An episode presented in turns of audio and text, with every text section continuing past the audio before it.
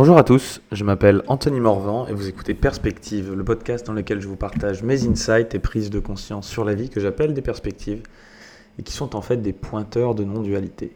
On parle de philosophie, de spiritualité, de psychologie, de développement personnel, mais surtout je parle de moi et de mon chemin. Et avec un peu de chance, en parlant de moi, je parle aussi de toi. Aujourd'hui, je voulais partager une, euh, un enseignement que j'ai reçu qui est sur euh, Home. C'est le Home qu'on entend en yoga, qui est d'ailleurs euh, un, des, un des symboles du yoga, qui est chanté dans beaucoup de mantras. En fait, je c'est aussi dit que c'est. J'avais entendu dire que c'était le, le son primordial de l'univers. Et c'est vrai que je me rappelle un jour d'une expérience que j'avais eue après une séance de yoga à plusieurs, où on méditait tous un petit peu et on a chanté tous en même temps et c'était puissant de sentir toute la salle qui le faisait. J'avais vraiment senti ma cage thoracique vibrer.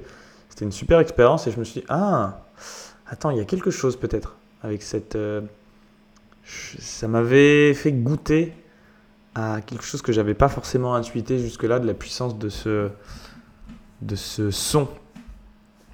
Et euh, bien des années plus tard, du coup, ben, j'ai entendu, euh, j'ai compris enfin, d'où venait Home et son lien avec les quatre états de conscience que je vais aussi présenter dans, dans ce podcast.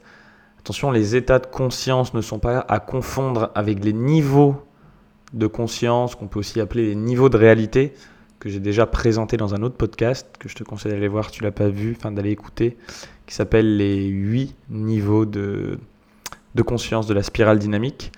Là, ça n'a rien à voir. C'est quelque chose qui se complète on va dire que c'est euh, orthogonal au niveau de conscience, ce sont les états de conscience. C'est-à-dire qu'à chaque niveau de conscience, on peut être dans chacun de ces quatre états de conscience. Euh, et ces états de conscience peuvent plus ou moins se rapprocher des, états du cerveau, c'est les ondes alpha, bêta, θ. Je ne vais pas rentrer dans le détail, mais on est plus dans en effet euh, un état de, conscience. Alors pourquoi Om? Om, déjà ça s'écrit A-U-M. Et en fait ça représente trois lettres qui eux-mêmes représentent trois états de conscience.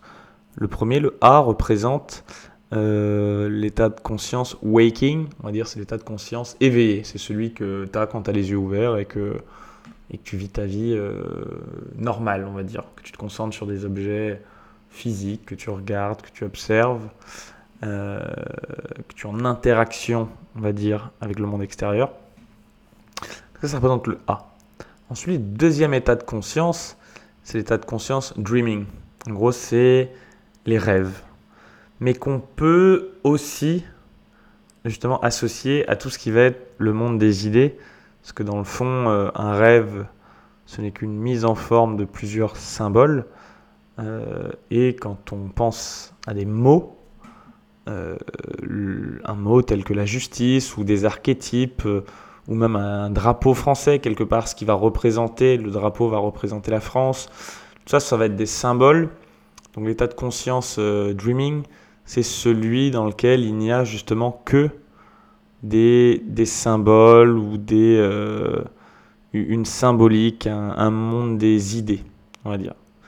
Et c'est celui que, bah, voilà, dans lequel on est quand on est en train de faire un rêve. Ensuite, le M représente euh, le deep sleep, donc en gros le, bah, le rêve profond, le sommeil profond, pardon.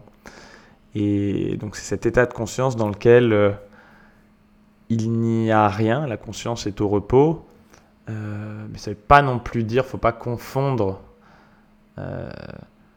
le fait que c'est pas non plus l'équivalent de la mort, ou c'est pas parce que nous n'avons pas la mémoire de la conscience pendant le sommeil profond que nous ne sommes pas conscients. Je répète ça parce que c'est important. C'est pas parce qu'on n'a pas la mémoire de la conscience lors du sommeil profond que nous ne sommes pas conscients.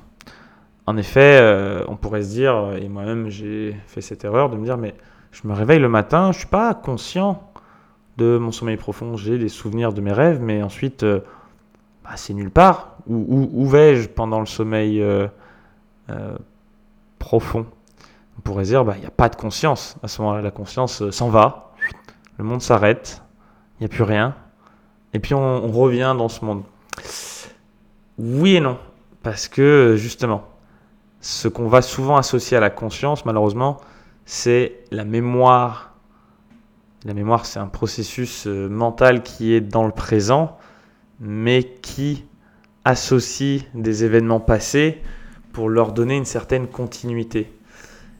Et dès qu'il n'y a plus de mémoire, il peut se passer deux choses. Il peut se passer ben, un sommeil profond, ou il peut aussi se passer justement une sorte d'éveil ou quelque chose, une expérience, parce que l'éveil est une non-expérience, je ferai un autre podcast là-dessus, mais il peut se passer une expérience qui est hors du mental, hors de la mémoire, qui est purement dans l'instant présent.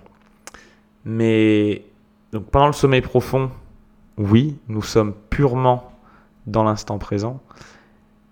Et comme il n'y a aucune mémoire attachée à ça, on a l'impression, on peut avoir l'impression de ne pas être conscient, mais nous sommes bien conscients.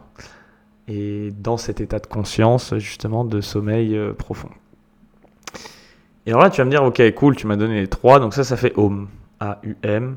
Quand tu prends ces états de conscience, c'est des états de conscience que nous, euh, dans lesquels nous passons tous les jours, en fait, sur un cycle de 24 heures, si on y réfléchit. On est éveillé, on fait des rêves et on est en sommeil profond. Et ça, ce sont les trois états de conscience que cycliquement on répète. Et ce qui est très beau, et la représentation euh, du, de home, c'est qu'en fait ce home, il, il apparaît et il disparaît dans le silence. C'est bien du silence qu'émerge le son. La base, on pourrait dire par là le Dieu de tout son, c'est bien le silence. Le Dieu comme élément créateur duquel un son va émerger puis disparaître. C'est ce silence. Et encore une fois, c'est un silence non conceptuel. C'est justement, c'est pas le silence qui est juste l'absence de son. Euh, c'est cette magie d'un moment il n'y a rien, puis là il y a un son, et puis le son, le son retourne à la source qui est, qui est le silence.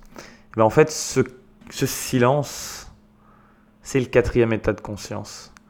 Et évidemment, c'est une métaphore, encore une fois, parce que cet état de conscience, c'est pas un silence, même s'il si, peut être silencieux, mais c'est cet autre état de conscience qui, en permanence, tous les jours, euh, permet aux trois autres d'émerger et de disparaître.